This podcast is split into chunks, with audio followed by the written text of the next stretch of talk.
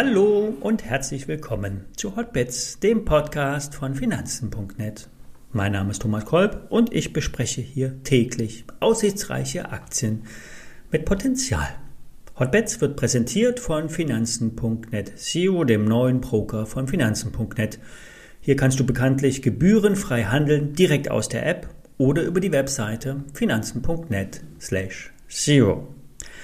Alle nachfolgenden Informationen stellen wie immer keine Aufforderung zum Kauf oder Verkauf der betreffenden Werte dar. Bei den besprochenen Wertpapieren handelt es sich um sehr volatile Anlagemöglichkeiten mit hohem Risiko.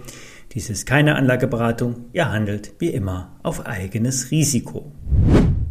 Ja, seit vier Tagen bewegen wir uns im Tageshoch und im Tagestief in einer durchaus engen Handelsspanne im DAX. Garniert wird der Reigen durch Zahlen aus unterschiedlichsten Unternehmensbereichen, mal besser, mal schlechter, meistens aber keine riesigen positiven Überraschungen, vor allen Dingen beim Ausblick. Wen wundert's, halten sich die Firmen zurück.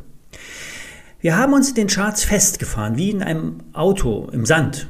Ein Grund könnte der nächste Woche Freitag stattfindende Verfall an den Terminbörsen sein.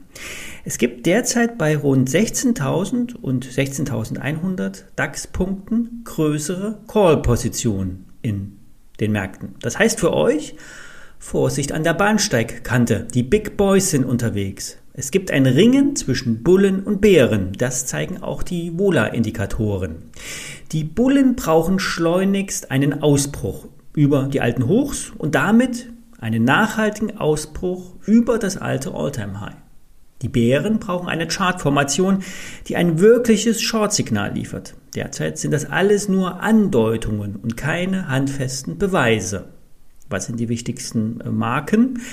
Erst unter 15.800 Punkten wird der Markt abkippen. Je aussagekräftiger die Kerzen sind, zum Beispiel auf Stundenbasis oder mit einer 4-Stunden-Kerze, umso sicherer wird das Signal.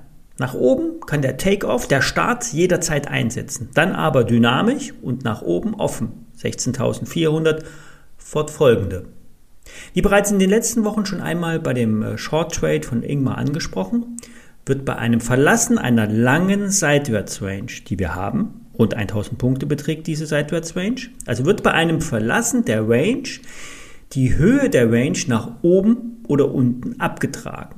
Das bedeutet, nach oben 17.000 Punkte als Ziel, nach unten erst einmal 15.000 Punkte als untere Range-Marke und dann noch einmal 1.000 Punkte nach unten abtragen und das macht 14.000 DAX-Punkte als Ziel. Fazit, Rechnet mit allem, die Richtung ist noch nicht entschieden. Es riecht nach Short, nur zu sehen ist derzeit nichts. Empfehlung, reduziert das Risiko in euren Positionen. Eine Perle, eine Dividendenperle gibt es bei Klöckner. Wir haben schon des Öfteren über den Stahlhändler gesprochen. Für das laufende Geschäftsjahr sollen 800 Millionen Euro als EBITDA ausgewiesen werden. Vorjahreswert 50 Millionen Euro. Marge statt 1% 10% Die unglaublichen Zahlen basieren auf den gestiegenen Preisen im Stahlbereich, getrieben durch Buchgewinne in der Lagerhaltung. Will heißen, die Produkte wurden zu günstigeren Preisen eingekauft und sind am Markt höher zu verkaufen. Und das alles kommt ungeplant, denn steigende Preise lassen sich bei den Händlern nicht prognostizieren. In dem Fall von Klöckner ist das Glück. Glück auch, dass die Duisburger Firma einen Chef hat, der das Unternehmen modernisiert hat digitalisiert hat. Stahl wird bei Klöckner über Handelsplattformen Near-Time gehandelt und das bringt Skalierungseffekte. Nun ist die Frage, wie hoch die zu erwarteten Gewinnentwicklungen bei Klöckner in der Zukunft sind. Selbst wenn man die, wenn man sagt, die Sondereffekte lassen wir mal außer Acht, dann ist Klöckner immer noch sehr moderat bewertet. Der Durchschnittswert beim EBITDA beträgt 170 Millionen Euro auf die letzten fünf Jahre. Wie gesagt, in diesem Jahr kommen wahrscheinlich 800 Millionen Euro raus. Dieser, nennen wir ihn mal Sondergewinn, müsste zu HV im Juni 22 ausgeschüttet werden. Bei 1 Euro Dividende wären das, auf den aktuellen Kurs gerechnet, rund 9% Dividendenrendite. Nun werden ja die Dividenden immer in den Kurswert mit einberechnet. Trotzdem ist der innere Wert der Buchwert über dem Wert, der an der Börse derzeit bezahlt wird. Nun kann man argumentieren, dass die Firmen, die unter Buchwert äh, gehandelt werden, auch nicht so ungewöhnlich sind.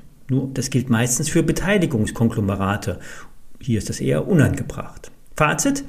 Die Experten reiben sich verwundert die Augen. Hier liegt nach derzeitiger Betrachtungsweise eine krasse Unterbewertung vor. 14 bis 16 Euro waren die Kursprognosen.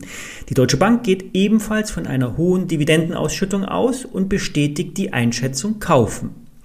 Wer also die Zeit hat, ein rundes halbes Jahr auf 9% Dividende zu warten, kauft sich bereits heute in die Klöckner ein.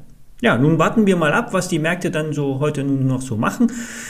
Wie am Anfang gesagt, reduziert das Risiko. Die Ausschläge bei den Einzelaktien sind gewaltig. Ich sage nur PayPal oder Tesla. Ja, und wir werden sehen, was der Markt macht. Das war es in aller Kürze. Bis morgen.